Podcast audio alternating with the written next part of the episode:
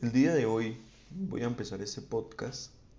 Primero que todo agradecido con Dios por un día más de vida. Y agradecido con todas las personas que estén escuchando este podcast. Ya que cabe recalcar que es la primera vez que lo hago. Pues es una nueva temática propuesta por una docente en especial. Ella es mi docente de la materia lectiva administrativa esa temática me parece muy curiosa, ya que en ocho semestres que llevo estudiando ingeniería de sistemas, jamás nos habían puesto en esta situación. Ella cree que es lo mejor para evaluarnos. Mm, debemos hablar de algún tema en específico que hayamos visto durante este corte. Y la verdad, al principio, pues no me gustó mucho, pero luego que empecé a ver otros podcasts y mirando algunos ejemplos y de temas que me interesaron, me empezó a llamar mucho la atención. Por lo que la verdad nunca me había puesto en la tarea de escuchar ninguno. Bueno, empecemos. De una vez hablando del tema que en lo personal me gustó mucho, pues tiene muchas ramas para poder irnos y entrarnos en cada una de estas. Ese tema tuve que exponerlo en clase con algunos de mis compañeros y en algunos aspectos me llamaba mucho la atención, ya que este habla sobre algunas teorías muy interesantes y que en lo personal me sirvieron mucho, me servirán mucho en mi vida profesional, creo yo. Bueno, la teoría matemática de la administración, la TGA, eh, esta teoría ayuda mucho a la matemática, con el nombre de modelo matemático. Eh, esta proporciona muchas soluciones a problemas empresariales que se miran continuamente y que dificultan los cálculos. De esta teoría mayormente es conocida como la investigación de operaciones, pero esta teoría matemática no es proporcionalmente una escuela como tampoco lo es la teoría de las relaciones humanas, cabe recalcar. Entonces, ¿cómo puedo llevar estas teorías a las empresas? Nos preguntaremos. Bueno, pues estas ayudaban creando unos tipos de modelos capaces de simular algunas situaciones de dificultad de las empresas, ya sea como cálculos mal hechos o imperfectos de gráficas, etc. Bueno, ya que expliqué un poco por encimita y para hacer una pequeña introducción sobre este tema y el por qué llegamos a esto, pues Quisiera continuar hablando sobre los orígenes de la teoría matemática en la administración. ¿Quiénes fueron los pioneros de esta y cómo estos empezaron a ayudar a lo largo de todo este tiempo? Pues sabemos que sus teorías abrieron caminos a más y más teorías aplicadas en lo empresarial e industrial. Hubieron tres causas para el comienzo de la teoría matemática, pues estas surgieron a partir de la teoría administrativa. ¿Cuáles fueron esas causas? Bueno, la primera fue la teoría clásica de juegos, propuesta por Bob Newman y Morgenstern en 1947. De igual forma la continuó Wall y Sattbach en 1954. Bueno, continuamos con la segunda causa, que fue la teoría estadística de la decisión. Este, este, estudio lo proporcionó Edward Simon, que es uno de los pioneros más importantes de, de, esas teorías. Según Simon, la toma de decisiones consiste en resolver un, problema escogiendo pues, la alternativa más adecuada entre las disponibles que nos da un problema. De acuerdo a cómo esta decisión resulte eficiente o cómo un efecto deseado pues podría llegarse a ser la más correcta. Bueno, Simon trabajó en la división de dos clases de decisiones, ¿Cuáles fueron estas clases? Nos preguntaremos. Bueno, la primera fue la cualitativa, que son las cuales que son programables y no pueden ser tomadas por un humano.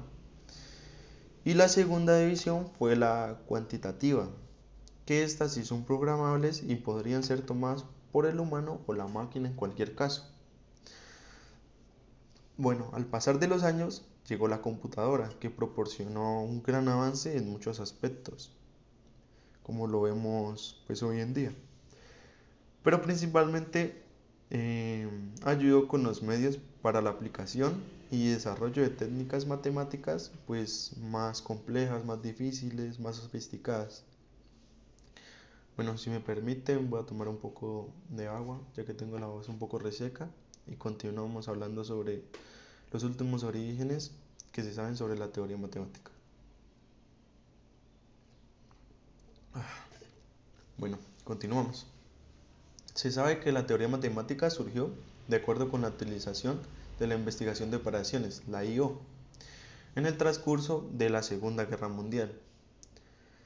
Pues estas herramientas se aplicaron más ampliamente en los problemas de los negocios, de las industrias y también de la sociedad. Desde entonces, pues la investigación de operaciones se ha expandido a un campo muy, muy ampliamente utilizado en las industrias. ¿Qué industrias nos preguntaremos? Bueno, mayormente en las industrias petroquímicos, también en líneas aéreas, en finanzas que rigen el mundo, también logísticas y en algunos gobiernos también se aplica esto. Bueno, vamos a enfocarnos en el proceso decisorio. ¿En qué consiste y qué procesos tiene este? ¿Qué es el proceso decisorio? Bueno, el proceso decisorio es el camino que todo administrador debe utilizar para llegar a una decisión. Las tomas de decisiones se estudian bajo dos perspectivas muy importantes. La primera es la del proceso y la segunda es la del problema. Bueno, empiezo explicando la perspectiva del proceso. Este se concentra en tres etapas. La de el objetivo principal es seleccionar la mejor, la mejor alternativa de decisión. Bueno, empiezo con la primera etapa, que sería la definición del problema, donde analizamos detenidamente el principal problema que tenemos que resolver. La segunda etapa es calcular o sacar posibles alternativas para llegar a la solución del problema. Y por último, nos tomamos en la tarea final de decidir la alternativa más favorable para solucionar el problema.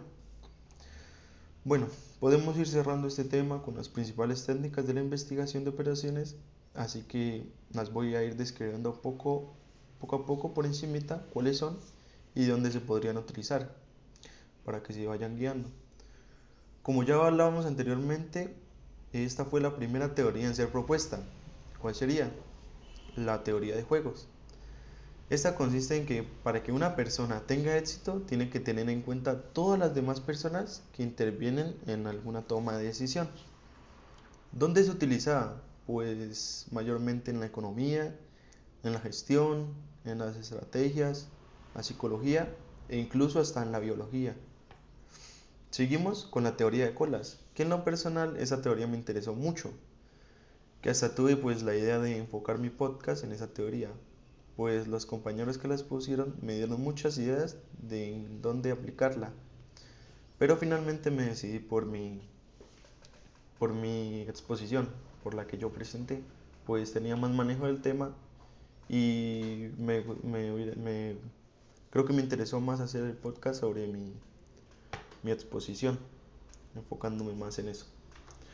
Bueno, podemos entender esa teoría muy fácilmente en las en las filas de espera que tenemos que hacer cuando vamos a un banco, alguna tienda, cajero y demás. Esta teoría calcula el tiempo de espera en estos momentos. La verdad pues no creí que existiera una teoría por algo así, pues siempre lo vivimos en lo cotidiano, pero nunca le prestamos mayor atención.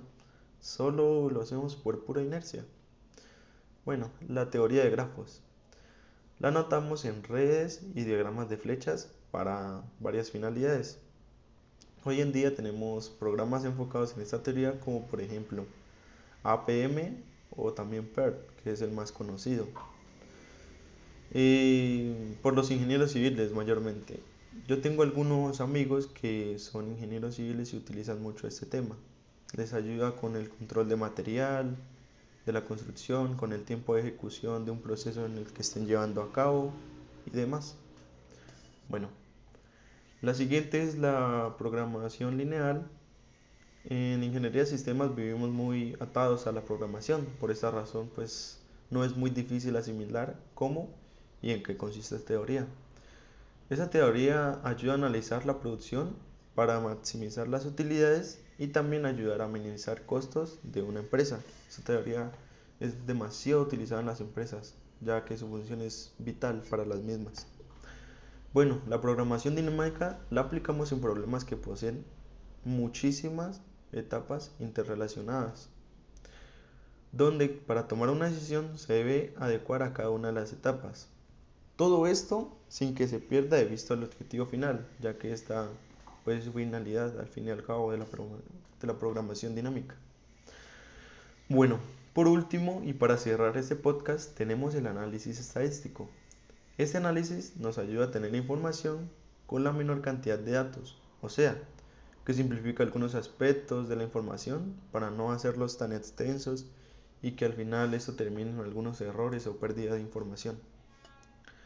Bueno, agradezco por toda la escucha prestada, espero tengan una vida muy plena y mi podcast les haya ayudado a informarse y tener en cuenta sobre los orígenes de la teoría matemática de administración. Yo me despido y muchas gracias.